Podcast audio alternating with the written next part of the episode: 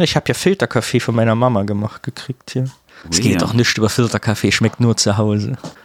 Vielleicht kriegst du gleich noch ein paar Plätzchen und Milch reingeliefert.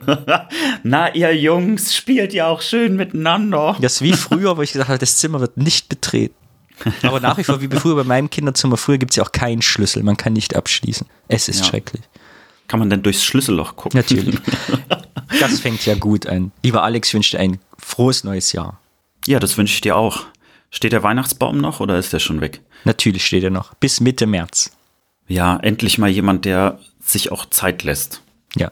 Mein Motto für 2023 ist, Na, Einfach mal stehen lassen. einfach mal, einfach mal Sachen auch stehen lassen. Herzlich willkommen in Ostkindern 8082. Hier ist der Jingle, los geht's.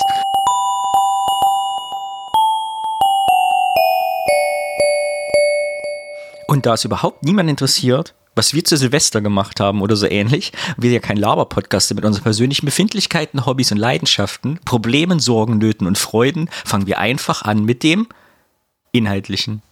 Unsere Pionierblase. Erklär, was die Pionierblase ist für alle neuen Hörerinnen und Hörer.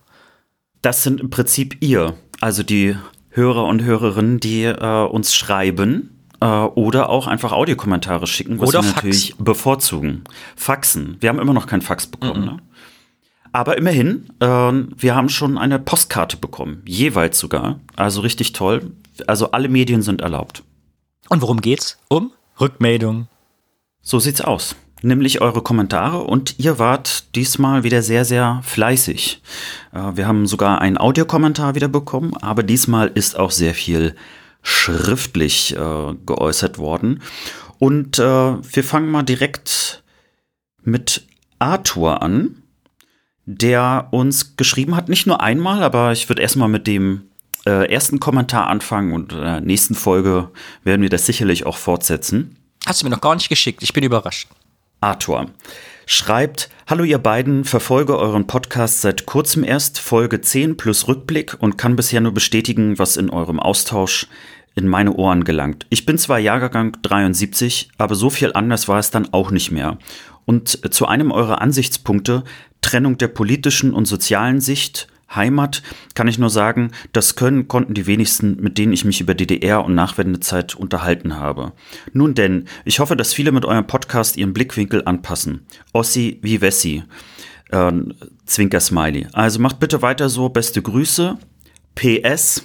Haben sich eigentlich genug Leute gemeldet für den Aufkleber 8082? Wenn noch welche über sind aus 2021, dann nehme ich gerne zwei. Eins aufs Auto und eins aufs Motorrad.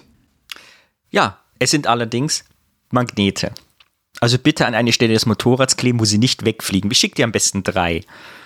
Da kannst du einmal ausprobieren. Supi, ja, Ja, danke schön, ja, es ist Arthur. ja, ich bin ja, ich bin ja gewohnt zu sparen, so wurde es mir erzogen, sparsam sein. Wir hatten ja nicht viel, und deshalb habe ich ja den besten Kosten-Nutzen-Faktor an Magneten bestellt, wo sich quasi die Kurve mit, was kosten sie wie hoch ist die Anzahl, die man bestellt, trifft. Und sie war allerdings sehr hoch. Also ich habe sehr, sehr viele Magnete bestellt. Naja, vielleicht waren wir auch einfach nur optimistisch, wie viele Leute uns zuhören und Magnete haben wollen.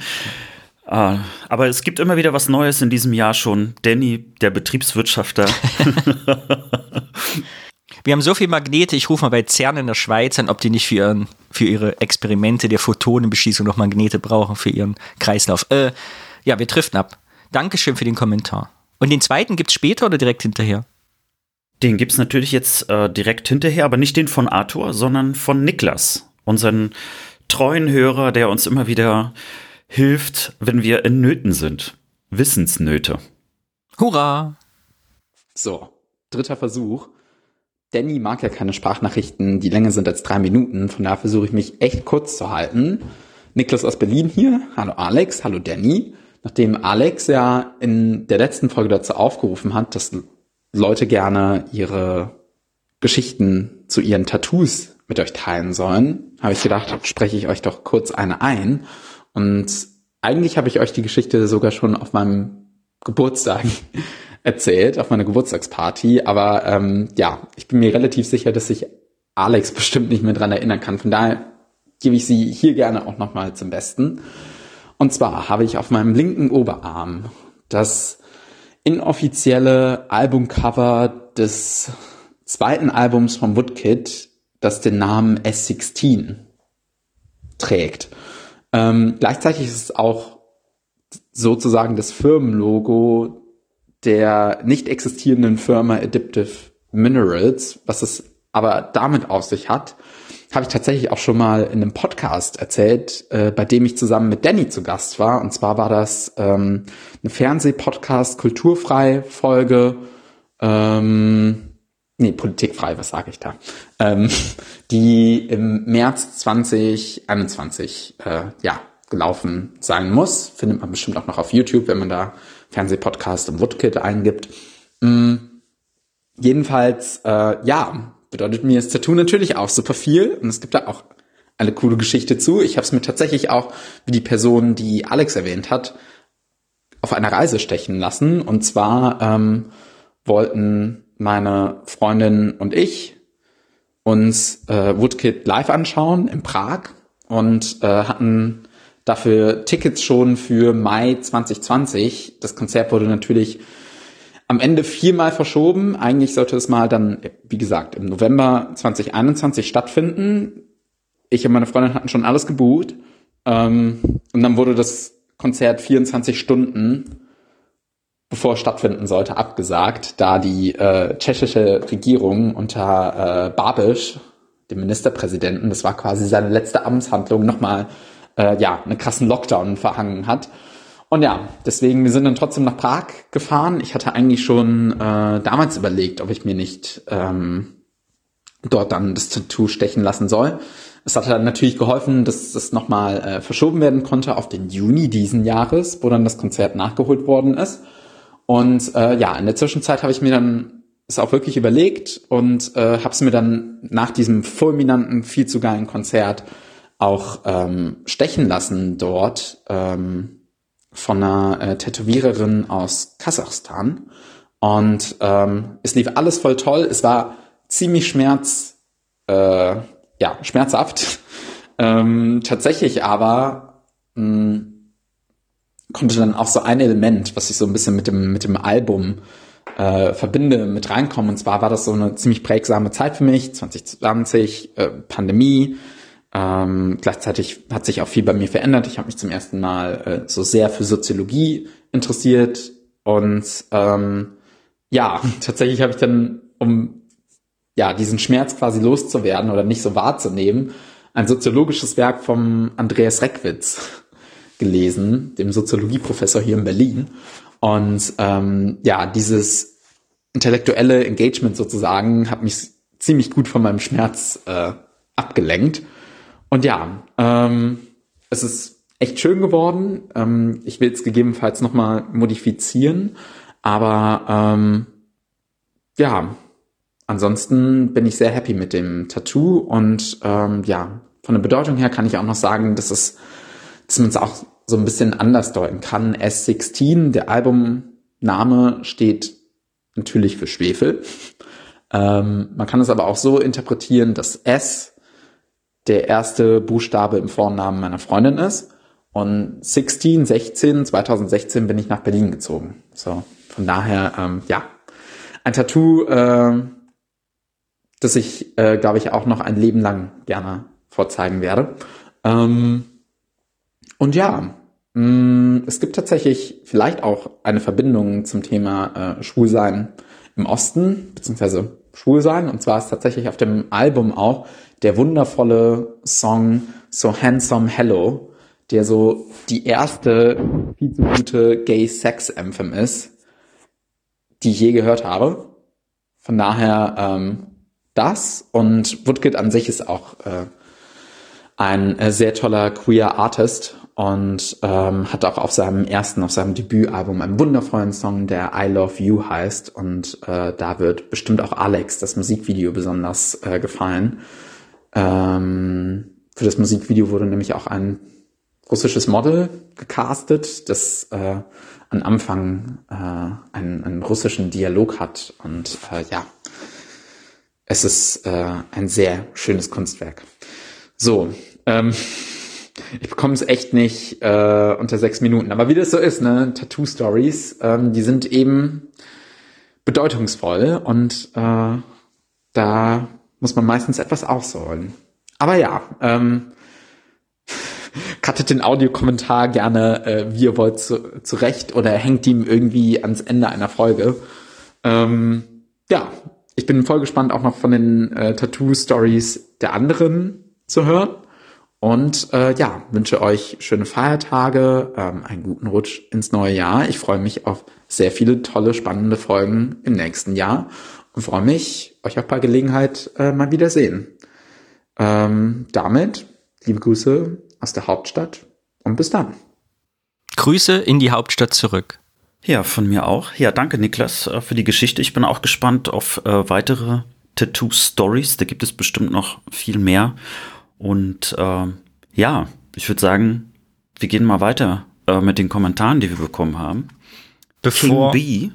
Oh, ja, du wir weitermachen, möchte ich nur sagen, dass wir die Geschichte, warum du dich nicht mehr an den Geburtstag äh, erinnern kannst.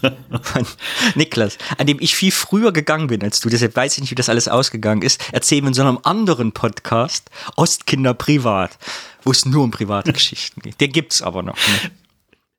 Ich habe extra versucht, einen ganz schnellen Übergang zu finden, aber vielen Dank für diesen kleinen Einschub. Ja, Niklas, danke für den Kommentar. Das nächste Tattoo steche ich dir.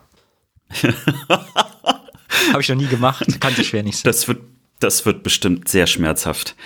Ja, King B hat uns geschrieben, äh, und zwar zur Folge 34, Thema Sättigungsbeilage. Moin Alex und Danny. Ich habe vielleicht auch mal etwas beizutragen. Hier also mein Kommentar zu Sättigungsbeilage. Ich bin Wessi durch und durch, daher hat es mich extrem überrascht, als ihr erzählt habt, woher das Wort Sättigungsbeilage kommt. Ich habe in der Zeit von 1999 bis 2010 in der gehobenen Gastronomie gearbeitet und bin dort so natürlich mit dem Begriff Sättigungsbeilage in Kontakt gekommen dass ich es immer für vollkommen normal in meiner Ecke der Republik gehalten habe. Jetzt denke ich, dass meine Chefin damals aus dem Osten gewesen sein muss, sonst passen eure Etymologie des Wortes und mein Erleben nicht zusammen. Vielen Dank für diesen kleinen Happen, Erkenntnis und für den Podcast insgesamt. Rudi. PS. Eure liebevolle Art, euch den Themen zu nähern, bereichert die Podcast-Landschaft und meine Gehörgänge. Ich freue mich über jede neue Folge, obwohl meine Lebensrealität wenig bis nichts mit der Prämisse des Podcasts zu tun hat. Es macht allerdings unheimlich Spaß, sich von euch beiden eben diese andere Realität erklären zu lassen. Noch einmal vielen herzlichen Dank dafür. Oh, das ist aber lieb. Vielen Dank. Das ist wirklich sehr lieb, Rudi. Ich kriege da glatt Tränen in den Augen. Du musst die Chefin Dankeschön. anrufen. Wir finden das raus. Ja, Rudi, das Unter muss jetzt Vorwand. wirklich rauskommen. Ja. naja, ich finde, das ist eigentlich schon der Vorwand. Du, hör mal, ich habe einen Podcast gehört, Sättigungsbeilage. Das wäre doch echt mal witzig rauszufinden. Oder googeln. Irgendwo wird doch also Ich habe ja auch viel mit Köchen zu, weil ich habe ja auch äh, Bücher, äh, Fotos für Bücher und so gemacht und mit was rausgegeben, was auch Spitzengastronomie war und die haben sich über Sättigungsbeilage immer alle lustig gemacht. Ich kenne das nur als Verballhornungswort in der Gastronomie. Sie muss aus dem Osten sein. Ja, wobei in der gehobenen Gastronomie immerhin. Ne? Also. Ja, und wir haben noch eine Rezension bei Apple Podcasts bekommen. Äh, vielen lieben Dank, dass ihr uns da auch folgt und uns unterstützt. Äh, ihr wisst ja, jede Rezension. Jeder, der uns im Januar eine Rezension bei Google schreibt oder bei Apple, bekommt 10 Kühlschrankmagnete. du sollst die Leute nicht abschrecken.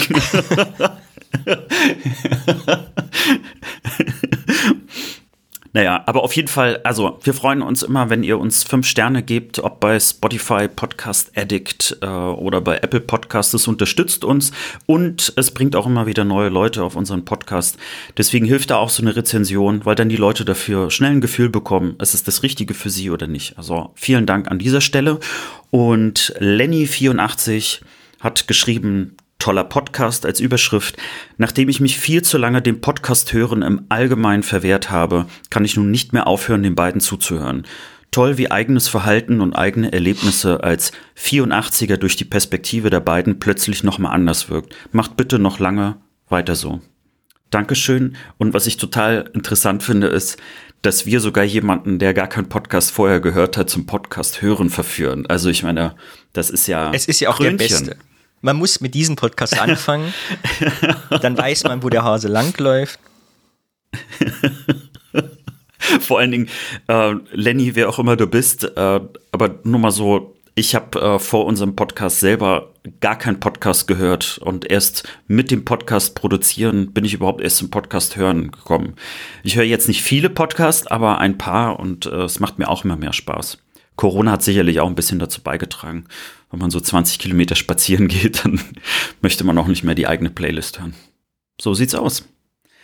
Klasse, dann sind wir bereit für die nächste Kategorie, Danny. Wir kommen. Boah, ich bin heute so gehetzt. Ich weiß gar nicht warum. Ich glaube, weil ich Stress Sonst bist du gemacht immer habe. derjenige. Ja. Sonst bist du Das, immer derjenige, ich habe der da hier gesagt, so auch mal stehen, dass im neuen Jahr dein neues Motto ist, mehr so werden wie ich. Hervorragend. Danny, mein Vorbild. Apropos Vorbild, die nächste Kategorie ist ein Vorbild für alle Podcasts.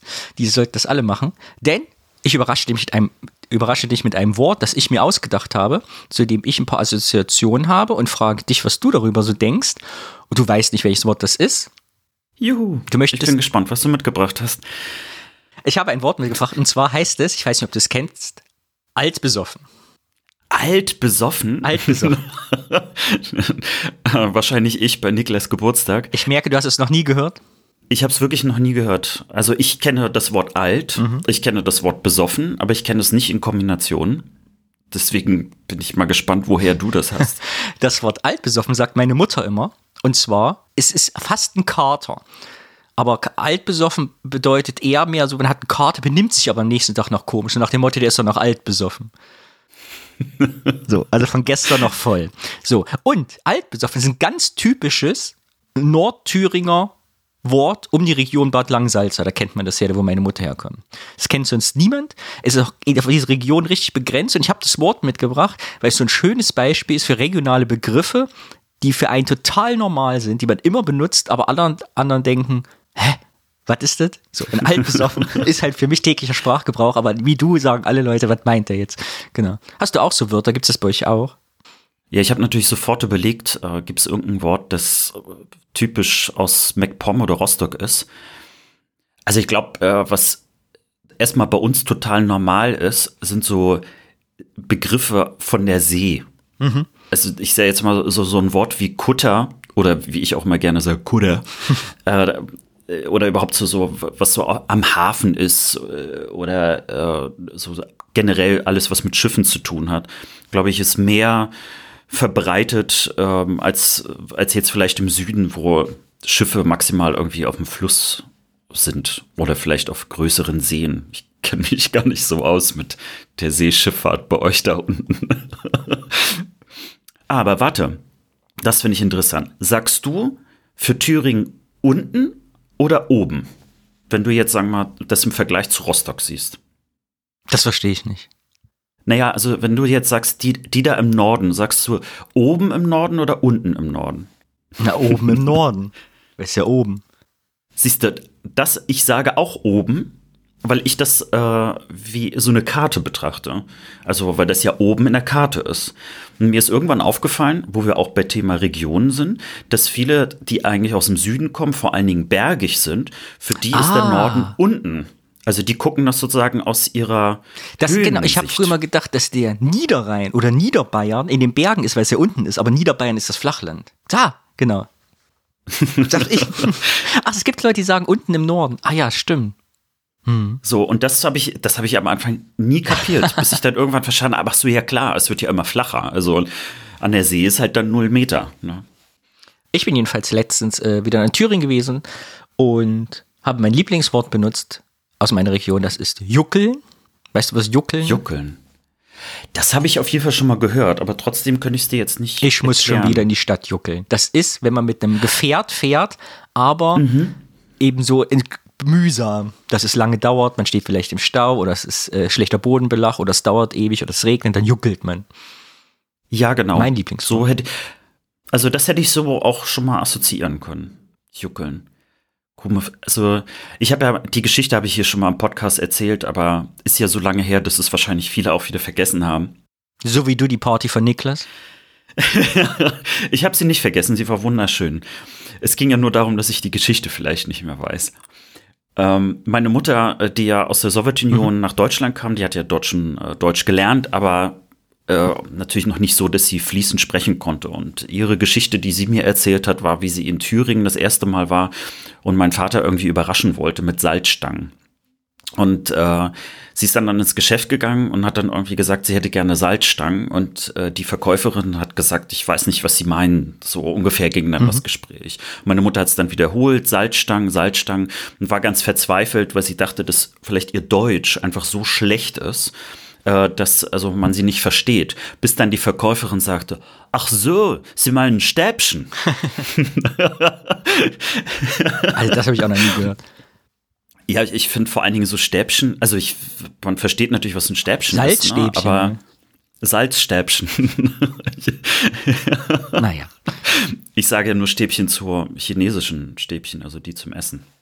Ja, so viel zum Thema Wörter aus der Region. ich komme aus einer Region in Thüringen, wo sehr viele solche Wörter, man versteht ja teilweise. Also ich war mit Marco jetzt wieder in Thüringen, wir haben mit Leuten gesprochen, wo Marco nur die Hälfte verstanden hat. Also ich komme aus einem sehr dialektbehafteten Region. Bei euch ist das gar nicht so, ne? So Nordwest ist sich relativ ähnlich. Oder habt ihr auch so von Dorf zu Dorf, dass man den einen den anderen nicht versteht? Wie ist das bei euch da oben? Wir sind ja eher Hochdeutsch, mhm. auch wenn das die Niedersachsen äh, sofort äh, konterkarieren würden. Das ist das falsche Wort, aber die würden jetzt sagen, das stimmt überhaupt nicht. Äh, ich finde, dass wir schon Hoch, Hochdeutsch sprechen. Allerdings äh, MacPommer Slang ist so ein bisschen langgezogener. Also dieses so nicht Kutter, sondern Kudder. So, das ist so ein bisschen so, was man auch so vom Hamburgischen manchmal so hört und vom mhm. Schleswig-Holsteinischen. Ja, aber ansonsten würde ich sagen, dass man uns sehr, sehr gut versteht. Das Einzige, wo ich echt Probleme hatte, und das fand ich irgendwie schade, ist Plattdeutsch. Ähm, es gibt schon noch viele ältere, zumindest zur meiner Zeit auch als Zivi, die äh, Plattdeutsch äh, auch viel gesprochen haben. Manchmal natürlich immer in so einem Mix, ne? also mal Hochdeutsch, mal Plattdeutsch. Aber ich habe viel von Plattdeutsch nicht ver verstanden und äh, das war echt ein Problem.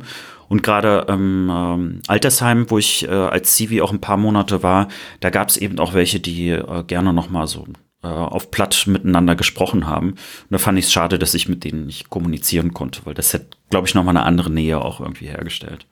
Und wie machen wir in Bezug zu heute? Ich habe das Wort natürlich auch mitgebracht, weil mir natürlich wieder was so randmäßig auf den Sack geht. Das ist ja mein Lieblingsansatz, mich zu beschweren hier in diesem Podcast als alter Jammer-Ossi. Dass mir halt jetzt hier, wo ich in Köln wohne, häufig auffällt, dass auch regionale Wörter, gerade von Ostdeutschen, belächelt werden. Und das kenne ich selten aus anderen Dialekten. Sondern es fällt mir sehr gerade beim thüringischen, sächsischen, sachsen-anhaltinischen auf. Eiferbibisch, Bräuler, sowas halt.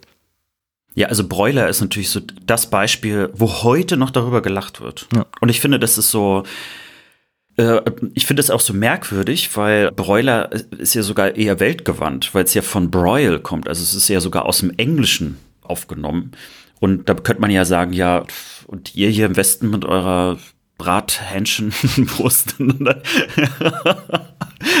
ich merke aber, ah, dass du das sagst, mich ärgert das auch tierisch. Also gerade bei Broiler, ich kann das nicht oft genug wiederholen. Ich weiß nicht, warum man das auf einmal total lustig findet. So, ich, wenn man irgendwie aus Bayern äh, irgendwie oder aus dem Schwäbischen oder so, dann wird da irgendwie was übernommen und alle sind total glücklich, dass sie das aussprechen können. So, und jetzt schon mal fange ich gerade an zu ranten. Yay, endlich habe ich es soweit, nach 33 Folgen. Erzähl weiter. Provokateur. Ja, das, das war es eigentlich auch schon. Aber das stimmt, also dieser Stolz, so auf das Lokale oder das Lokale von anderen zu kennen und zu übernehmen, kenne ich jetzt eher so im, im, westlichen Raum, aber dass jemand stolz so einen ostdeutschen Begriff irgendwie hier äh, benutzt und sagt, hey, ich kann da auch, habe ich auch selten erlebt und fällt mir jetzt umso mehr auf, wo du es jetzt sagst. Vielen Dank dafür. ja, das war mein Wort. Wir juckeln damit zur nächsten Kategorie. Alt besoffen. Ist aber auch irgendwie ein schönes Wort. Ist eigentlich die perfekte Beschreibung des Zustandes. Ne, und es klingt vor allen Dingen eben nicht nach Kater, sondern irgendwie hat es hat es irgendwie wieder was Liebliches. Ich finde, altbesoffen sollte sich jetzt äh, in allen Regionen verbreiten. genau, die nächste Kategorie. Hier wieder, was Podcasts äh, auch von uns lernen können. Denn äh, wir haben eine Kategorie, das Thema. Und ich habe ein Thema mitgebracht, das ist recherchiert. Und du hast keine Ahnung, was, welches das ist. Das Das heißt, ich überrasche dich auch damit. Gibt's Töne heute? Und auch ich- Gibt's was zu hören oder erzählst du nur? Es gibt heute nicht zu hören, außer meiner Stimme. Ich versuche es trotzdem für alle Cool. äh, sehr, sehr spannend zu machen. Und es ist eine Geschichte, die, glaube ich, viele so gar nicht kennen und ich sie auch erst durch Recherchen äh, neu gelernt habe. Deswegen ist das Thema auch vom Namen her sogar etwas verändert. Ganz am Anfang habe ich es anders benannt, als es am Ende war. Aha, kriegen wir einen Tipp? Das Thema. Nee, ich werde dir einfach das Thema nennen Okay. und du sagst mir, ob du mal was davon gehört hast. Okay. Es geht um den sogenannten Sputnik-Aufruhr. Nie davon gehört. Ich weiß, was Sputnik ist. Ich weiß, was ein Aufruhr ist, aber in Kombination noch nie gehört. Das hast du wie bei alt besoffen, hast du das jetzt auch gemacht. Sehr schön. Also, der Sputnik-Aufruhr ist wirklich eine ganz, ganz interessante Episode aus der DDR-Geschichte, ganz kurz vor der Wende, wo man sehen konnte, dass sich in der DDR richtig viel verändert hat. Ähm, Es hat aber auch einige Bezüge zu heute. Das hat aber viel auch mit diesem Begriff und dem Namen zu tun. Jetzt hast du gerade gesagt, du weißt, was Sputnik ist. Was fällt dir zu Sputnik alles ein? Ich meine, Sputnik war das erste Objekt, das im Weltraum geflogen ist. Heißt, ist ein russisches Wort für Begleiter, Umrunder oder sowas, weiß ich noch aus der Schule, irgendwie so. Und war so eine runde Kugel mit Antennen dran und hat gepiept. Und die Amerikaner haben das auch damals, weiß ich noch, so habe ich es gelernt, auch hören können, diese Pieptöne mit Empfangszellen, so dass wirklich auch ein Beweis weltweit war, dass die auch wirklich da waren. Und es gab eine Zeitung, die so hieß, meine ich. Und das ist alles, was ich über das Thema weiß. Sehr gut. Es geht nämlich nicht um den Satelliten heute, Oh. sondern es geht um diese Zeitschrift.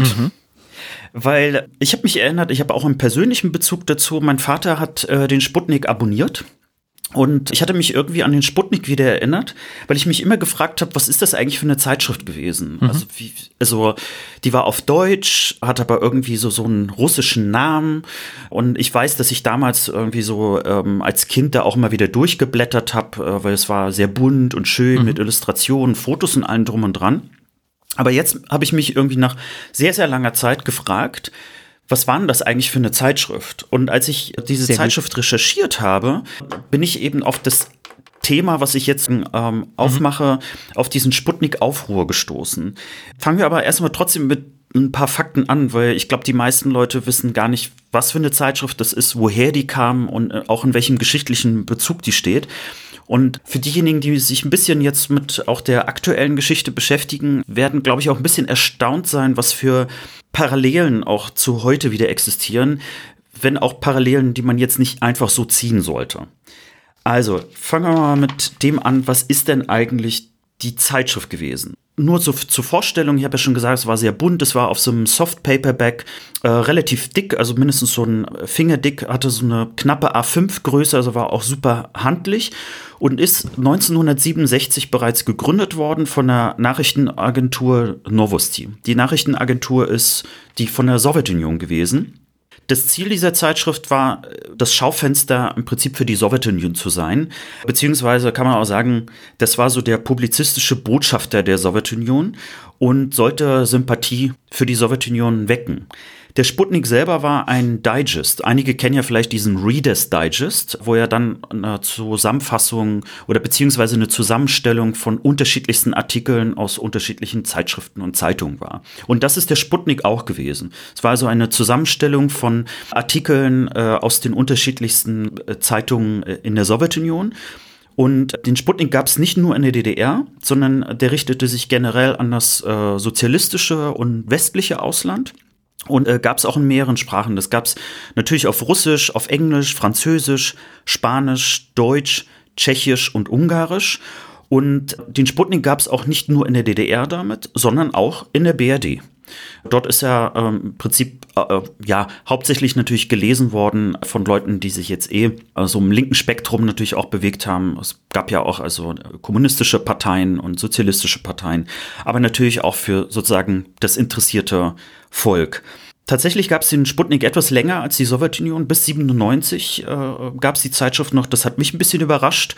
Äh, man hat also das ganze Ding äh, damals auch noch so für die Auslandsrussen quasi noch weiter produziert. Kann man sich auch irgendwie vorstellen. Weißt du denn, ob dein Vater das noch abonniert hatte bis 97? Habt ihr ihn irgendwann abbestellt? Also wir hatten den definitiv nicht mehr bis 97. Ich glaube, wir haben den etwas früher deabonniert, aber mit der Wende hat sich ja eh vieles verändert, was man ja auch lesen konnte. Ich könnte es jetzt aber auch nicht 100% verifizieren. Vielleicht ist es auch in meiner Erinnerung einfach kürzer irgendwie gewesen. Und äh, das Ding war auch echt nicht klein. Also das hatte eine Auflage von 500.000 Stück weltweit. Und in der DDR hatten 180.000 Menschen ein Abo davon. Also es war jetzt keine kleine Zeitschrift.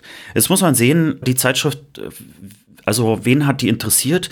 Es waren hauptsächlich so, wie man so lesen kann, immer wieder mehr so für Intellektuelle in der DDR, die relativ nah noch immer an die, äh, an die DDR sich gefühlt haben, aber äh, von Jahr zu Jahr auch ein bisschen kritischer drauf geschaut haben.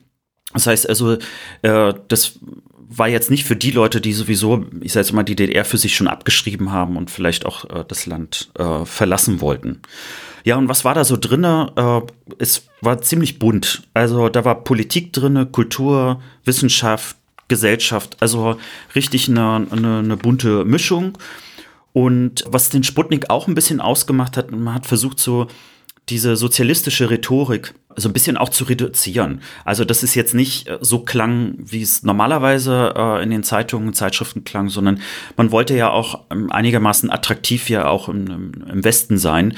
Und damit äh, hat man es also ein Stück weit so gemacht, dass es auch also nicht total bunti-punti war. So.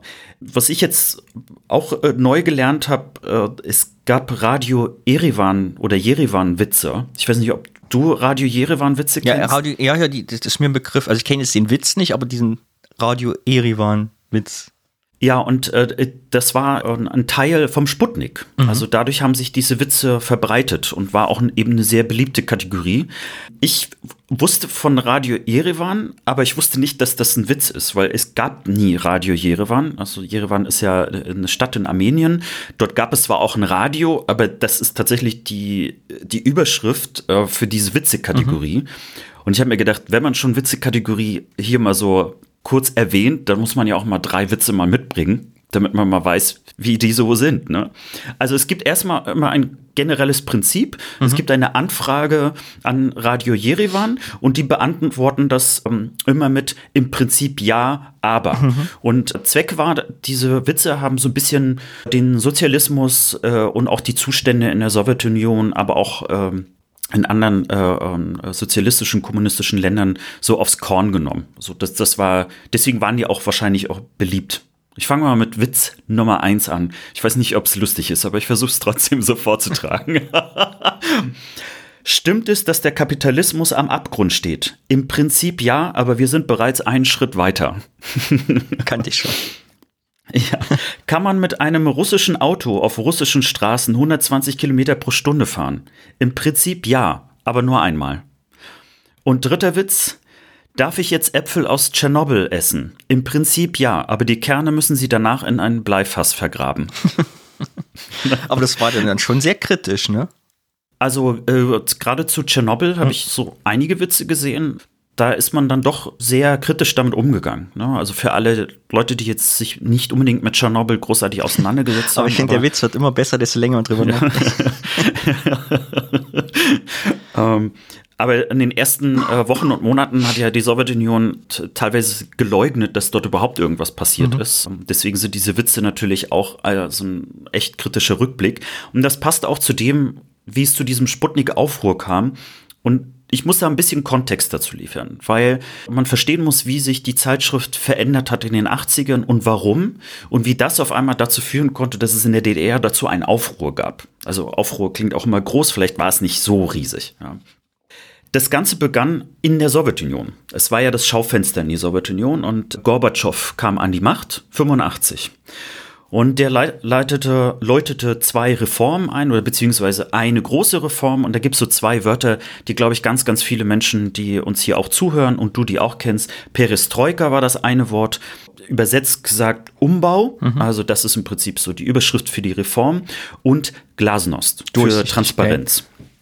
Genau.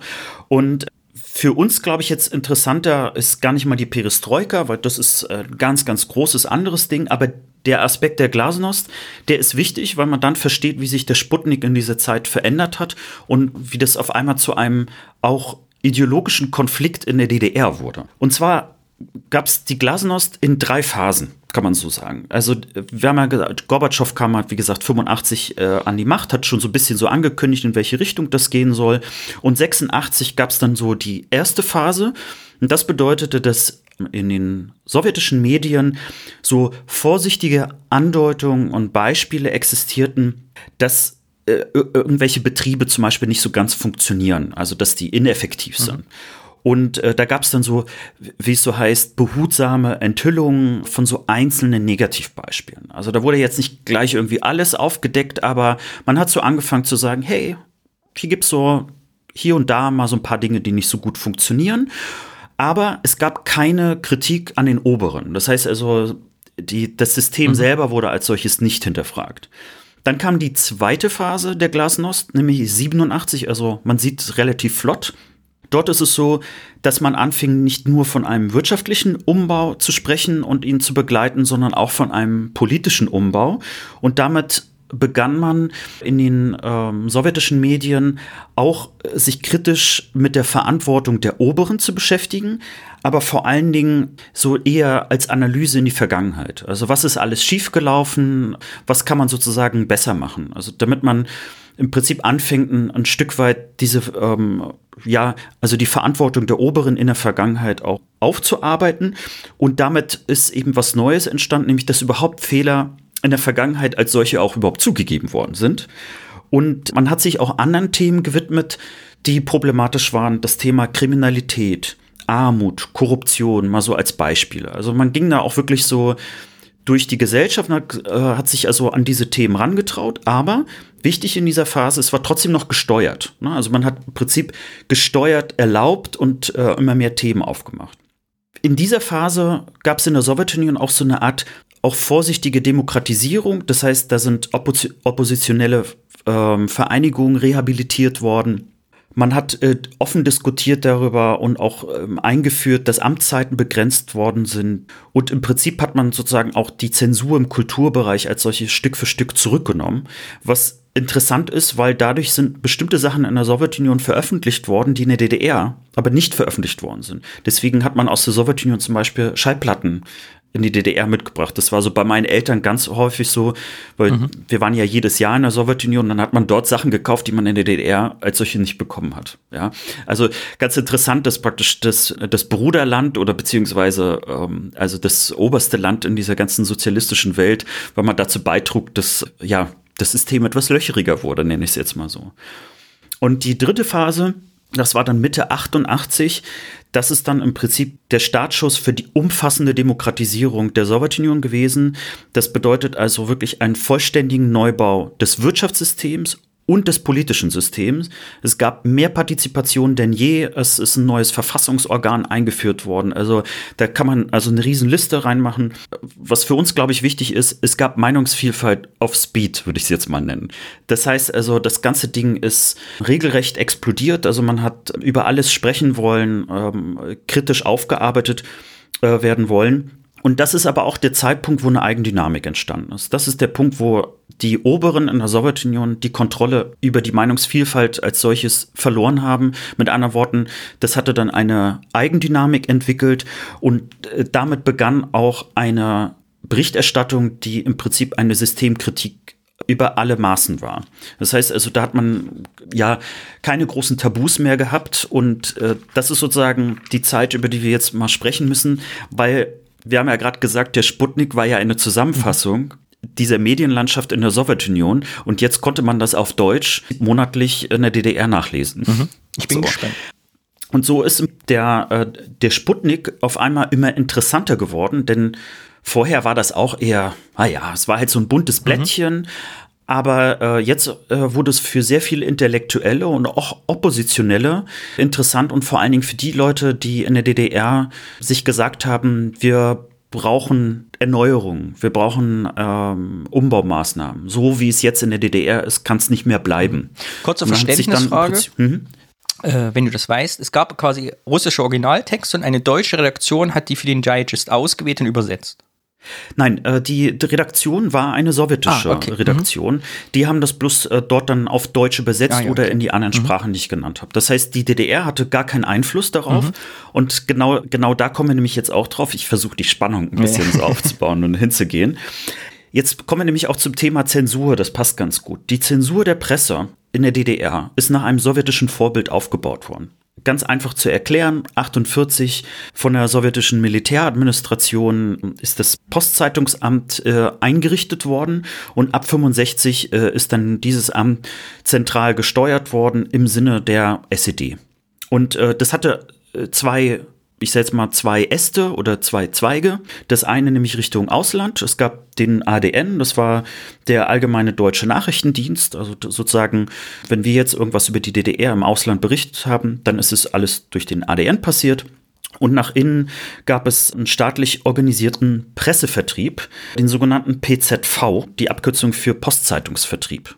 Das war mir zum Beispiel auch neu, kannte ich nicht und ist damit sozusagen die Stelle gewesen, die letztlich ja, also sich um alle Abos gekümmert hat. Also nicht nur Sputnik, sondern Wochenpost, FF dabei, also alles, was sozusagen gedruckt worden ist, ist darüber äh, vertrieben worden und dort kann man es dann auch abonnieren.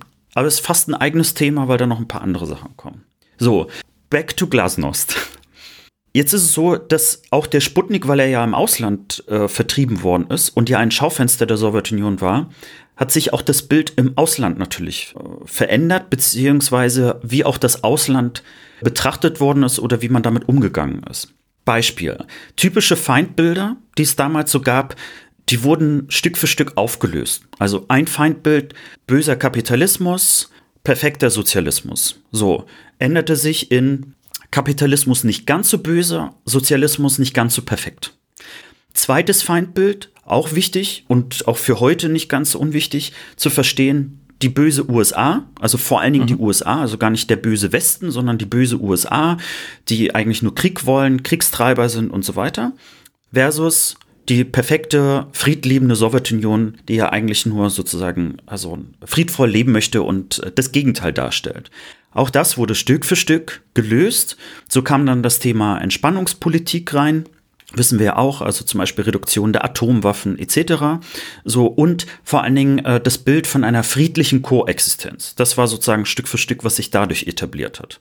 Und wie gesagt, das ist nicht nur etwas, was politisch so auch gespielt worden ist und äh, man kennt ja diese Bilder, wo dann Gorbatschow äh, Hände schüttelnd irgendwo mit äh, US-Präsidenten steht und so weiter, sondern das wurde auch alles im Sputnik so auch wieder gespiegelt. Das ist das, was DDR-Bürger diese über 100.000 Abonnenten so auf einmal lesen konnten.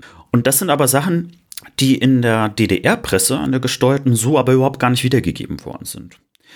Und somit äh, kam auch noch mal neue Aspekte hinzu, nämlich im Sputnik wurde auch immer mehr Eigenkritik geübt. Das heißt, man hat sich äh, mit, mit den Medienschaffenden in der Sowjetunion und damit auch mit sich selbst auch weiter auseinandergesetzt. Man hat gesagt, hey, ähm, wir dürfen nicht hier rosarote Sozialismuspropaganda bringen, wir müssen auch mal kritischer schauen.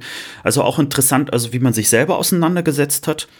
Und äh, was ich total faszinierend fand, im November 88 in der Ausgabe gab es sogar amerikanische Beiträge. Das heißt also, da sind dann also Briefe von US-Amerikanern veröffentlicht worden. Und das waren Briefe an Gorbatschow gerichtet. Und äh, da waren aber nicht nur welche, die gesagt haben, oh, sie sind ein äh, toller Mensch und ne, schön, dass es sie gibt und bringen Frieden, sondern auch sehr, sehr viele kritische, teilweise auch wirklich also harsche Briefe. Man hat versucht, das eben vielseitig zu bringen. Und auch das, wie gesagt, äh, für die DDR-Leser sozusagen da alles mit drin. Und dann gab es natürlich diesen Punkt, der zu diesem sogenannten Sputnik-Aufruhr ähm, äh, geführt hat. Und also stelle ich mir gerade vor, wenn ich jetzt äh, Zeitungsredakteurin oder Zeitungsredakteur gewesen wäre, die ich ja nur von der Schülerzeitung kenne, du kennst das ja später auch noch, dass man dann quasi Printprodukte liest, die in einem Eigenland vertrieben werden, die aber eben nicht von mir geschrieben sein können, weil ich der Zensur unterliege. Das muss ja ein ganz spannender Denkprozess sein, der in der Redaktion da begonnen haben muss. Also ich, wie gesagt, mich hat es auch total fasziniert und äh, dann kam das Oktoberheft 88. Und dort äh, gab es einen Artikel, der hieß Stalin und der Krieg. Mhm. Und das war eine Auseinandersetzung auch mit dem Stalinismus, auch Teil dieser Glasnost. Und es geht eigentlich nur um zwei Sätze, die dort geschrieben worden sind, die dazu geführt haben, was zum Sputnik-Aufruf führte. Versucht mhm. die Spannung aufrechtzuerhalten. Ich lese mal kurz vor. Die deutschen Kommunisten wagten es nicht, sich mit den Sozialdemokraten im Kampf gegen die Nazis zu vereinigen. Hätten sie dies getan, so wäre es Hitler nicht gelungen, die Reichstagswahlen zu gewinnen und die weitere europäische Geschichte hätte wahrscheinlich einen völlig anderen Verlauf genommen. Also platt gesagt, schreiben sie weil äh, die Kommunisten und die Sozialdemokraten mhm. sich nicht zusammengetan haben, ist es überhaupt zum Zweiten Weltkrieg gekommen und zu dem Holocaust und zu dem ganzen, also Aufstieg mhm. des Nationalsozialismus. Das ist. Also, die Sozialdemokraten hätten sich anschließen müssen an die sozialistischen Gedanken. Ne? Also äh, umgekehrt, äh, man hier steckt eher drin, dass die Kommunisten hätten es tun müssen, aber eben weil Stalin das nicht wollte, ähm, hat er im Prinzip, also er ist eigentlich schuld an dem Zweiten Weltkrieg, könnte man es sogar sehr, sehr überspitzt mhm. sagen.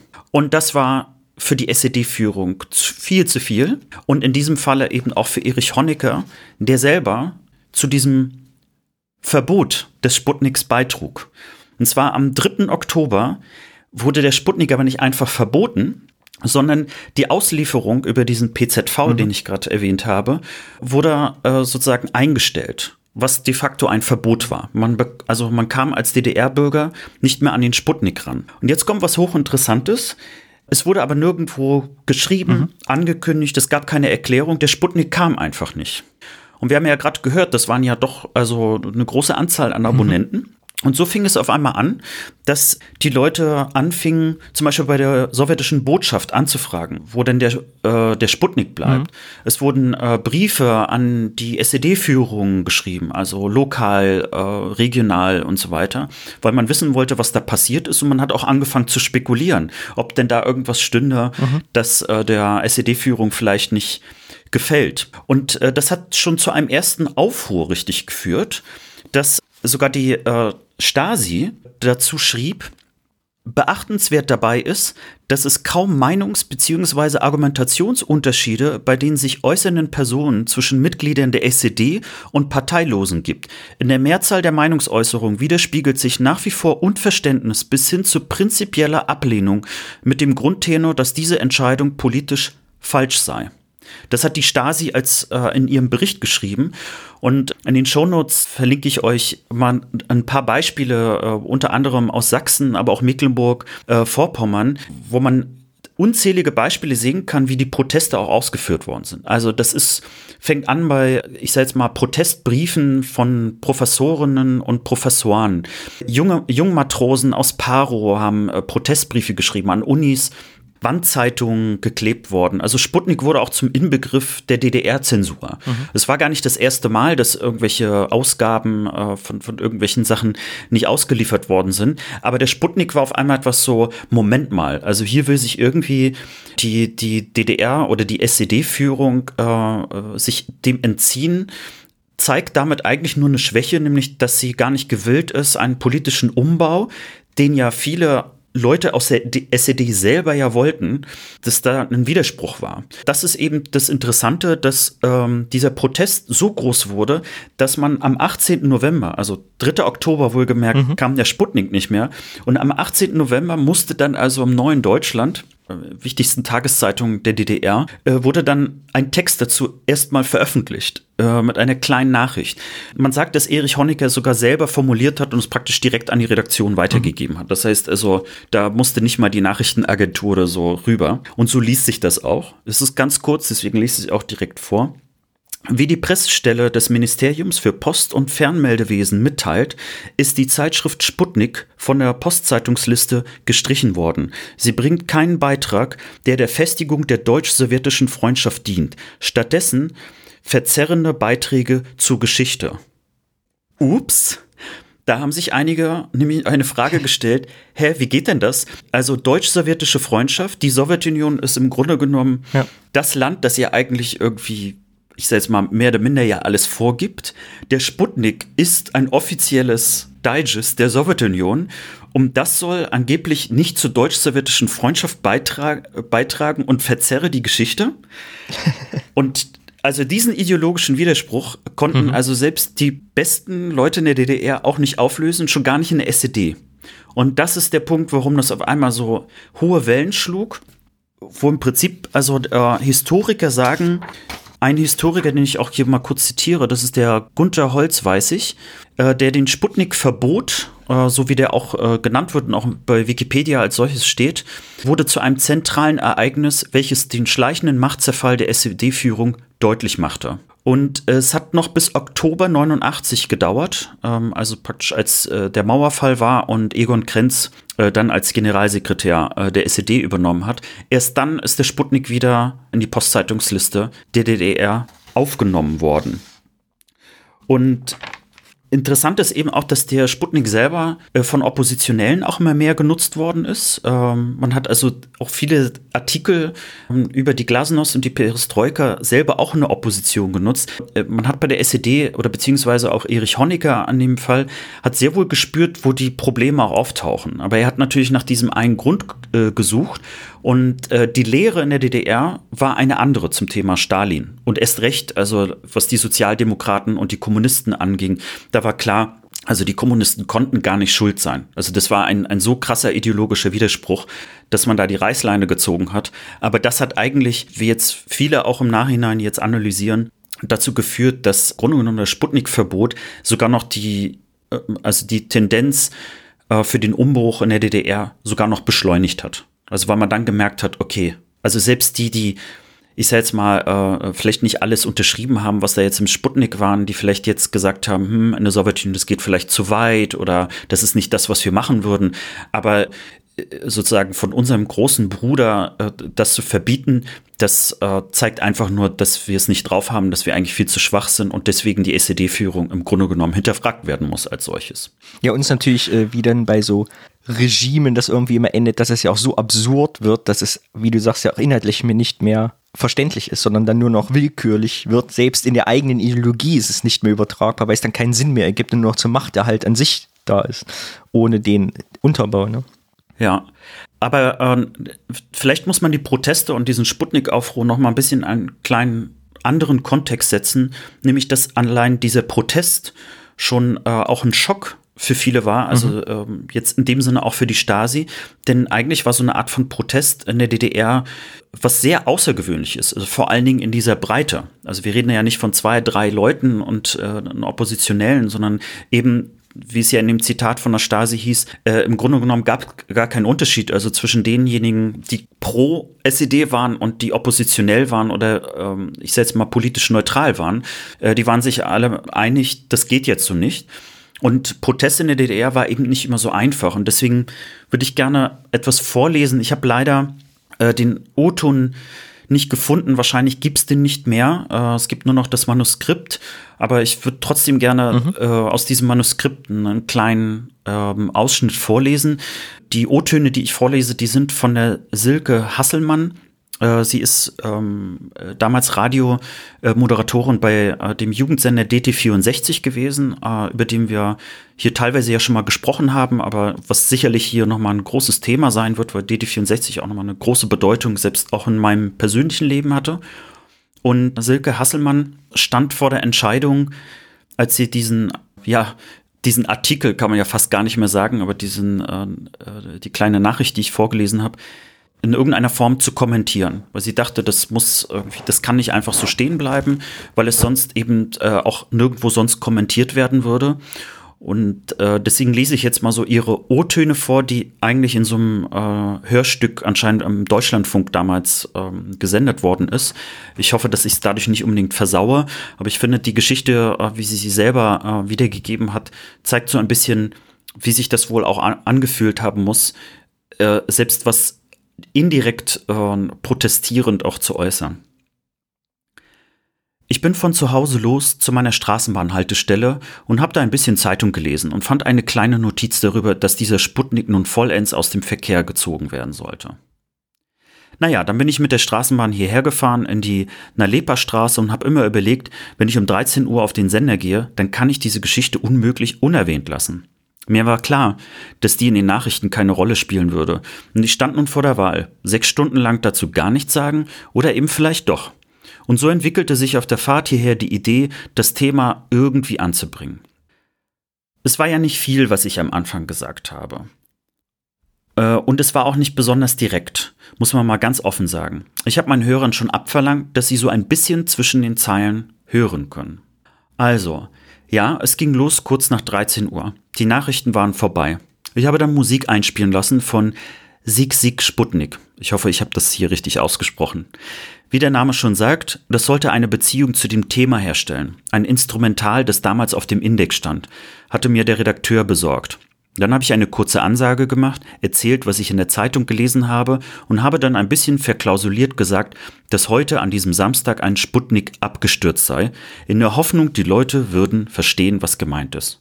Vorher hatte ich schon einen zweiten Song genau auf einer Stichzeile einstellen lassen, und zwar einen Song von Panko, Aufruhr in den Augen, so dass mein Schlusskommentar war, am Mikrofon Silke Hasselmann mit und dann ging Panko los, Aufruhr in den Augen. Und dann weiß ich noch wie heute, die Musik wurde also abgefahren, Rotlicht aus und dann saß ich da und zitterte am ganzen Leib. Echt wie Espenlaub, das habe ich bis dahin überhaupt noch nicht erlebt. Und dann habe ich gesagt, ich habe ich hab dann damit gerechnet, dass jetzt gleich ein Anruf kommt. Wir stehen ja hier im Redaktionsraum auch noch und es kam keiner. Und das war nun wieder ein Umstand, der mich befeuert hat, weil ich dachte, okay, erstens, das, was ich eben gesagt habe, war ja auch noch nicht ganz doll, war nicht ganz eindeutig, nicht ganz klar. Außerdem hatte ich ja mehrere Stunden zu moderieren und immer wieder mich vorzustellen und Hörer zu begrüßen. Naja, und deswegen habe ich immer mal wieder zu Stundenbeginn weiter das Thema gedreht und meine, dass ich da eigentlich immer, also dann wirklich ein bisschen mutiger geworden bin. Ja, also das so ein bisschen wie die Silke Hasselmann äh, sich erinnert hat äh, 2009 an diese äh, Geschichte.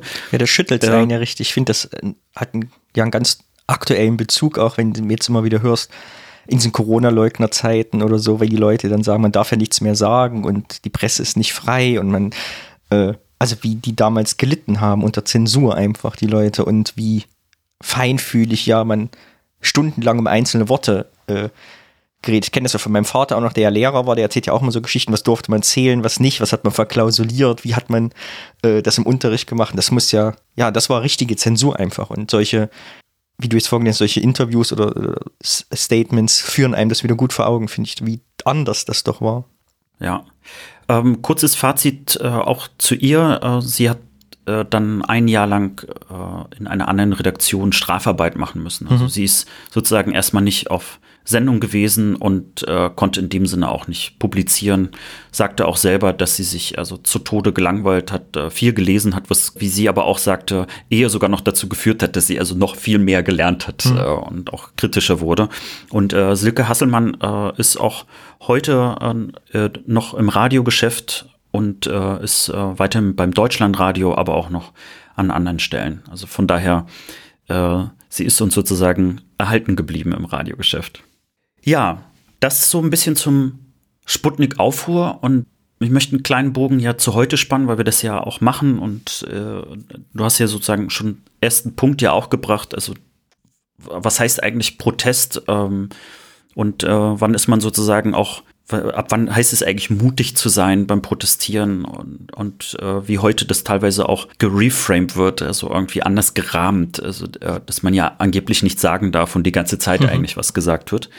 Aber ich habe einen anderen Bogen noch, äh, den ich finde auch sehr was mit Ostdeutschland zu tun hat, aber es ist mehr eine These. Es hat was mit dem Begriff selber auch Sputnik zu tun.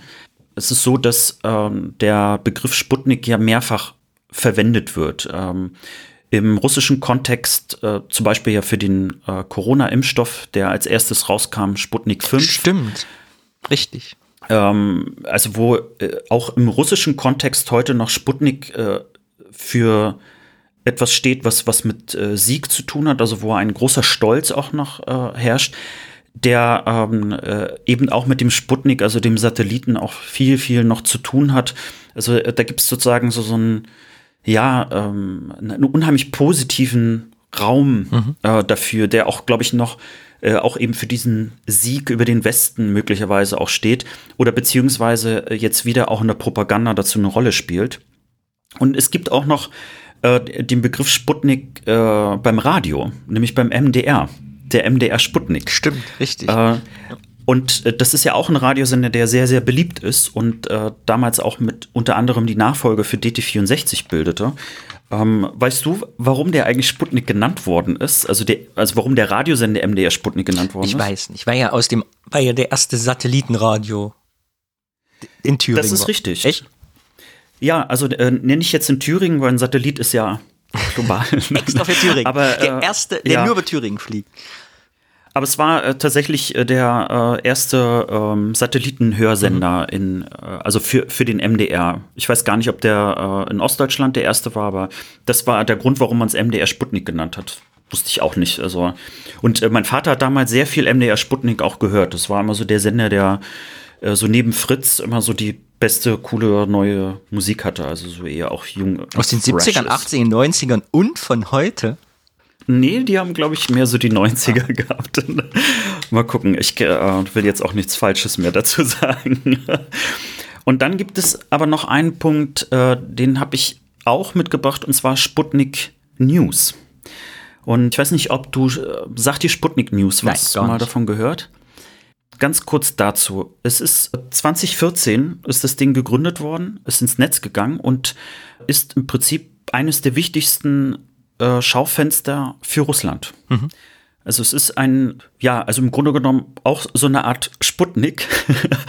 Allerdings nicht mehr als Digest, sondern es ist ein eigenes redaktionelles ähm, Format.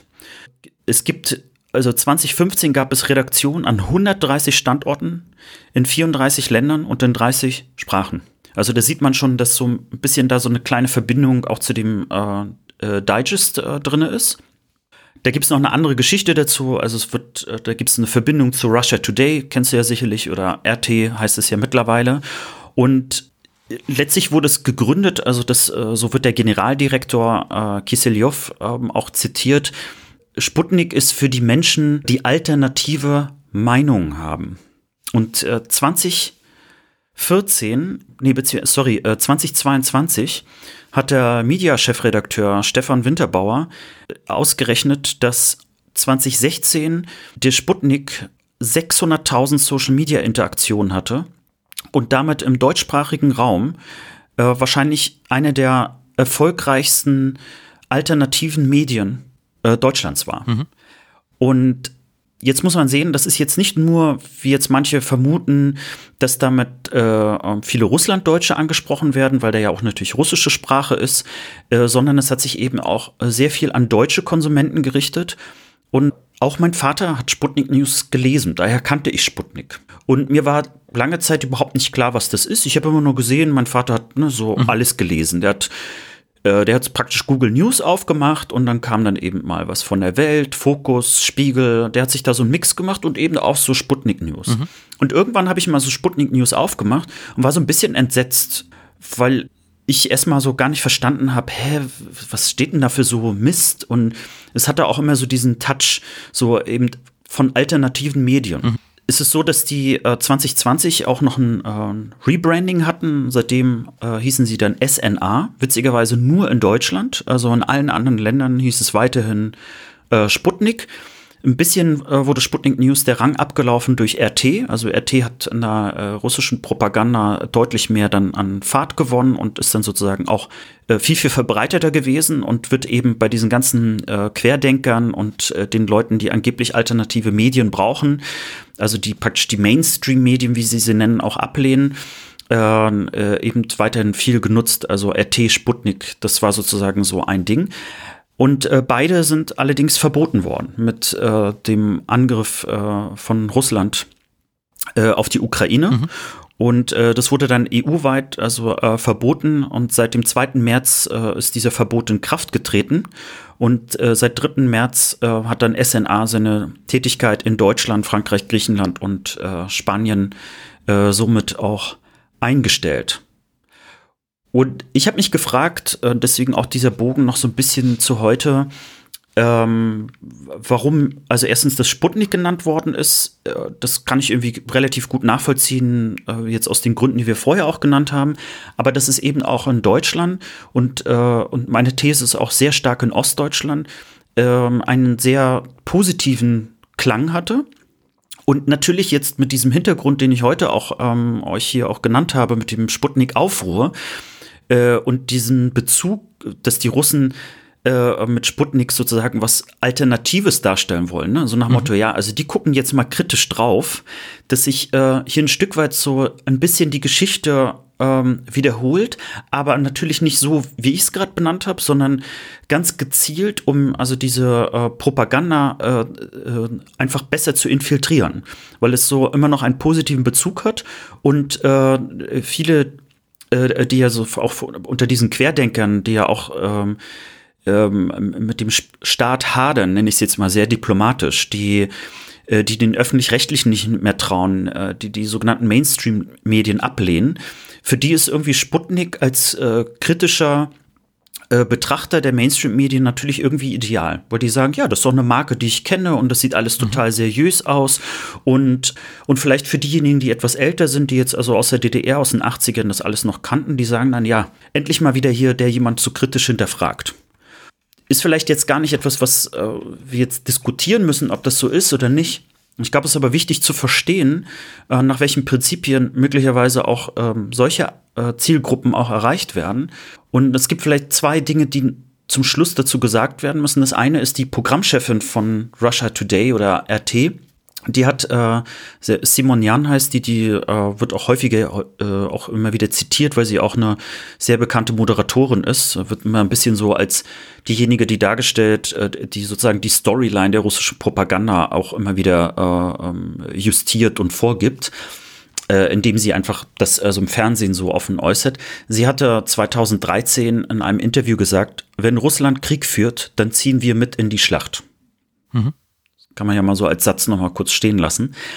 Und das Zweite, und das ist vielleicht auch noch mal ein, ein wichtiger Punkt, der ähm, The Guardian auch sehr, sehr schön analysiert worden ist, warum wir möglicherweise auch gar nicht so richtig mitbekommen, dass das Fake News sind, äh, weil es einfach gar keine Fake News mehr sind. Denn äh, sowohl Sputnik als auch RT und natürlich auch viele andere, die sich in, im wahrsten Sinne des Wortes in diesem medialen Orbit befinden, äh, nennt man auch so Half-Fake News. Mit anderen Worten, die, die berichten, also normale News, Nachrichten, die es überall gibt, aber sie bringen so Kleinigkeiten rein, die falsch sind, so dass also mhm. dass das Falsche nicht mehr so auffällt in diesem ganzen vielen Richtigen und äh, dadurch wirken diese äh, Sachen weiterhin sehr seriös, aber sind dadurch eben umso destruktiver und äh, deswegen fand ich es noch mal wichtig, das jetzt auch zum Schluss nochmal gegenüberzustellen, weil natürlich, vielleicht hast du jetzt auch kurz gezuckt, als man so hört, dass die EU äh, Sputnik verboten hat, könnte man jetzt meinen, na, schaut her, ist ja genau wie damals in der DDR. Ne? Mhm. So nach Motto jetzt, also ist die EU-Führung, ja, also das System bricht zusammen. Und das hat natürlich das eine mit dem anderen nichts zu tun, aber kann in der Erinnerung von vielen Menschen äh, aber genauso abgelegt werden. Und ich glaube, das ist etwas, was, womit gezielt äh, gespielt wird. Das ist so mein, mein Abschluss dazu. Ich finde es eine sehr spannende These, die ich unterstützen würde. Ich glaube, im, äh, im Propagandakampf passiert sowieso nichts aus Versehen, sondern mit Absicht. Und deine Assoziation zu sagen, genau, das positiv assoziierte Wort Sputnik, was bei mir nicht mehr ist, aber bei älteren Ostdeutschen sicherlich, weil das ja immer quasi die Sensation war. Äh, ja, finde ich spannend, dass man das noch da versucht mit einzubauen. Ich muss ja gerade dann denken, weil ich habe mich äh, letztens vor einem Monat oder so mit einer Künstlerkollegin unterhalten. Äh, sie ist äh, geborene Russin, wohnt aber in Deutschland, ihr Mann ist Ukrainer. Und wir haben, sind auf Thema Propaganda auch gekommen, ein bisschen erzählt. Und da meinte sie, und das fand ich auch total interessant, dass viele von ihren Eltern Verwandten, die auch in Deutschland leben, also was man so Russlanddeutsche, glaube ich, nennt, äh, die AfD für eine russische Partei halten. Weil, und sie dagegen immer ankämpfen und sagt, nein, das ist eine deutsche Partei, weil die so gute Propaganda eben im, im Netz machen, auch auf Russisch und russische Leute ansprechen und die Themen demonstrieren, dass da vielen von ihren älteren Verwandten, die eben so nicht digital native sind und sich hier durch die Nachrichten scrollen, nicht immer gar nicht wissen, wo bin ich überhaupt, welches Medium lese ich gerade, dann das gar nicht mehr gewechselt kriegen. Das finde ich total spannend, wie das auch eben, hm. und das glaube glaub ich natürlich einer der größten Gefahren für die Demokratie, in der wir leben an sich, Propaganda nicht als solche zu erkennen, zu lange zuzulassen und Fake News oder Teil-Fake News. Genau, das mhm. war mir gar nicht so bewusst, dass das eben natürlich auch sehr mürbe macht. Interessant. Ich kannte die Geschichte ja. nicht. Es war mir neu. Und wenn ich das nächste Mal über einen Flohmarkt gehe und werde eine Sputnik-Zeitung irgendwo sehen, werde ich sie kaufen. Mal reinblenden. Es, äh, einige werden auch ähm, Ausgaben verkauft, und zwar eine ganz bestimmte. Die hat dann irgendwann äh, noch mal ein Digest äh, der nicht äh, vertriebenen Sputnik-Ausgaben in der DDR noch mal zusammengefasst. Also praktisch ein Digest der Digests, äh, nachdem also der Sputnik wieder äh, veröffentlicht werden durfte. Wahrscheinlich wirst du so etwas auf dem Flohmarkt vielleicht finden. Danke für das Thema. Sehr erhellend, sehr spannend, mal was Neues und top aktuell. Yes. Kurze Verschnaufpause nach diesem schweren Thema, denn ich habe dir ein Foto mitgebracht in unsere Rubrik Heimatkunde. Juhu.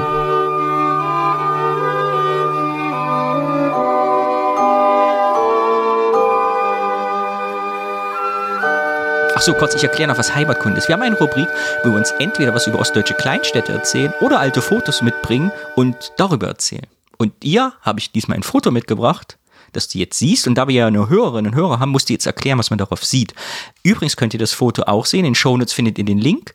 Oder wenn ihr Kapitelmarken habt, könnt ihr jetzt in eurem Podcatcher das Bild sehen als Coverfoto.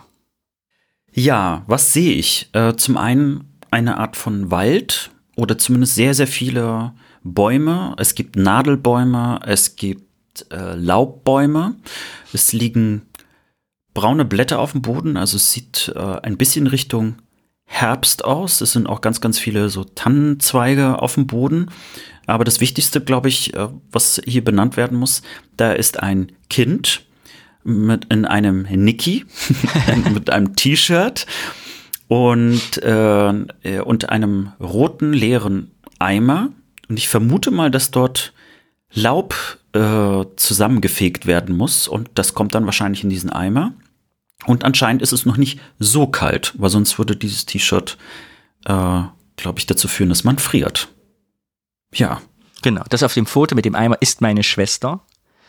Und ich habe das Bild deswegen gar nicht mitgebracht. Jetzt, wo ich sie sehe, fällt mir ein, was sie für unmögliche Klamotten damals anhatten. Diese 90er Blouson-Jogginghosen, diese Spielhosen, die man uns angezogen hat. Kinder heute sind viel besser angezogen, oder? Wenn ich hier durch Köln laufe, denke ich, boah, sind die Kinder gut angezogen. Auch jetzt meine Nichten irgendwie immer kleine Models. Wir damals Jogginghose und geh spielen.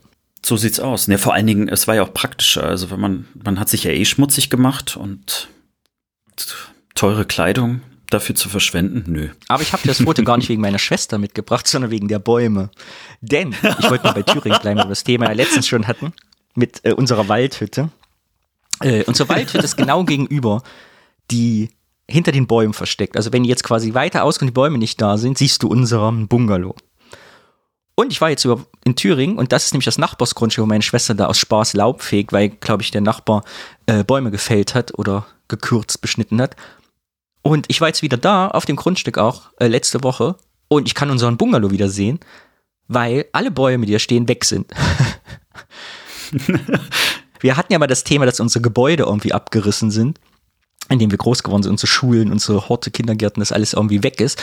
Unsere Häuser, in denen wir gewohnt haben. Und diese Bäume sind eben auch weg, weil sich Thüringen, da der Küfer so, ich bin total radikal gerade verändert. Und an diesem Foto wurde mir so bewusst, weil das ist von 1992. Da gab es halt die Bäume noch und jetzt sind die alle weg und man sieht den Bungalow wieder, weil einfach der Klimawandel, die Trockenheit absolut reinschlägt und sich meine Heimat gerade total verändert. Ist mir in diesem Foto wieder bewusst geworden, wie anders das mittlerweile da aussieht. Also es ist im Grunde genommen ein Klimawandelfoto. Genau. und ein Jogginghosenfoto. Ja, aber das fand, ich habe das Foto jetzt irgendwie rausgesucht gestern, als ich da und dachte, ach guck mal, so sah das damals aus, jetzt ganz anders. Weil jetzt wächst auch kein Nadel, du merkst es richtig. Die ganzen Nadelbäume sind halt weg und alles, was jetzt nachwächst, sind resistentere Bäume mit tiefen Wurzeln, also Eichen, Linden, so und Birken, die gehen aber meistens auch früh wieder ein. Genau. Und wenn wir, wir gucken ja auf den Harz Richtung Brocken, auf die andere Seite Richtung Küffhäuser und da hast du halt von diesen beforsteten Wälder, ne, wo ja Monokultur war, das haut in die Fichten und Kiefern rein. Also ja, wie Wüste irgendwie sieht das aus. Total krass, wie der Harz sich da gerade wandelt. Da müsstest du eigentlich mal so ein Vorher-Nachher-Foto machen, deine Schwester da wieder mit einem Eimer hinstellen. ich glaube, meine Schwester war sehr klein, weil der Eimer so riesig aussieht, ne? Ja, das, du müsstest jetzt wahrscheinlich entweder einen größeren Eimer besorgen oder sie kürzen. Ja, und deshalb habe ich das Foto mal mitgebracht, weil es irgendwie total mhm. krass ist, eine richtige Veränderung. Also, wo meine Schwester hat sich verändert, die Jogginghosenmode hat sich verändert und der Wald. Genau. Und deshalb bin ich gespannt, wie es auch eben weitergeht, weil jedes Jahr merke ich, wenn ich dahin fahre, geht irgendwie mehr ein. Und man sieht das auch bei Google Maps, kann man ja mittlerweile so diese, bei Google Earth die Zeit verändern, wo du die Karten siehst mit so einem Slider links und rechts, dann siehst du, wie es immer weniger Bäume werden, immer gelber alles wird. Und das kann man vielleicht als Themafolge noch machen, der Harz und wie da alles vertrocknet. Gibt es spannende Reportagen mhm. zu und Interviews von Leuten, die sich da echt Sorgen machen, der Borkenkäfer und alles. Genau. Und so ist auch das wieder aktueller Bezug. Auch da verschwindet wieder was, was ich aus meiner Jugend kenne. Hm. Ja, das letztlich, also jetzt Kinder, die in dem Alter deiner Schwester äh, sind, die, die werden das alles so nie wieder sehen können. Für die ist das alles so voller Licht. Wie ist das bei euch oben im Norden? Wie merkt man das da? Hast du da irgendwie. Ich glaube ehrlich gesagt, das sind die gleichen Probleme. Ähm, würde mich jetzt auch wundern, warum äh, dann in Mecklenburg vor allem kein Problem mit den Wäldern sein sollte. Aber äh, ich muss zugeben, ich bin nicht so viel in Wäldern unterwegs. Ich bin ja so ein urbanes Kind und deswegen fällt mir das natürlich nicht so auf. Aber ich denke, wir haben da ganz, ganz ähnliche Probleme. Ähm, für mich ist ja so die Rostocker Heide eigentlich so das äh, Beispiel. Ähm, und äh, da wird es auf jeden Fall solche Probleme auch geben, vor allen Dingen was Trockenheit angeht. Ähm, das ist ja sozusagen auch ähm, die Ironie einer ganzen äh, Geschichte. Man ist am Meer, also man und, und hat Seenplatten, also es ist überall Wasser, aber das heißt nicht, dass Wälder nicht trotzdem dann am Ende vertrocknen und äh, dadurch diese ganzen Probleme haben, die du jetzt auch beschreibst. Wie ist denn das so als Kind, wenn man in einer Region aufwächst, wo es nur Sand gibt? Also wir haben schon noch äh, Wälder auch äh, direkt. Aber es ist alles so sandige Erde, ne? so richtig so Lehmboden, wo man so. Ich denke mir, ja. in Norddeutschland konnte ich als Kind gar nicht dreckig machen, weil der Sand immer direkt wieder abgefallen ist von den Jogginghosen. Nee, also es gibt auch schon andere Erde bei uns. Also wir, bei uns wachsen ja auch tolle Kartoffeln. das geht nicht in Ja, wo ich herkomme aus dem Küffhäuser gibt es ja, es gibt ja auch die Rotenburg da, weil die ganz rote Erde hat. Ist total krass, sieht ein bisschen aus wie Mars, wenn man so über den Kiffhäuser läuft, weil das so ganz rote Steine, rote, lehmige Erde ist. Musst du dir mal anschauen. Aber natürlich, äh, ja. Aber Sand ist natürlich, äh, also Sandburgen, das ist so das, was meine Kindheit natürlich auch ausmacht. Und äh, vor allen Dingen kennt man ja Sand noch aus Sandkästen. Mhm. Und äh, für mich war sozusagen ein Sandkasten, wenn ich jetzt zum Beispiel meine Oma in, in Kharkiv damals besucht habe, äh, in der Sowjetunion, das war äh, sehr strandähnlich. Und man hat auch ähnliche Sachen wie am Strand gemacht. Also Kanäle gebaut und dann versucht immer so viel Wasser wie möglich reinzumachen, dass das Wasser nicht sofort versickert. Ähm, ja, also das ist schon so eine Assoziation, die ganz klar bei mir auch äh, drin ist. Ich fand es eine schöne Folge eine sehr ernste, aber auch Folge mit einer ganz neuen Geschichte, die uns allen was beigebracht hat.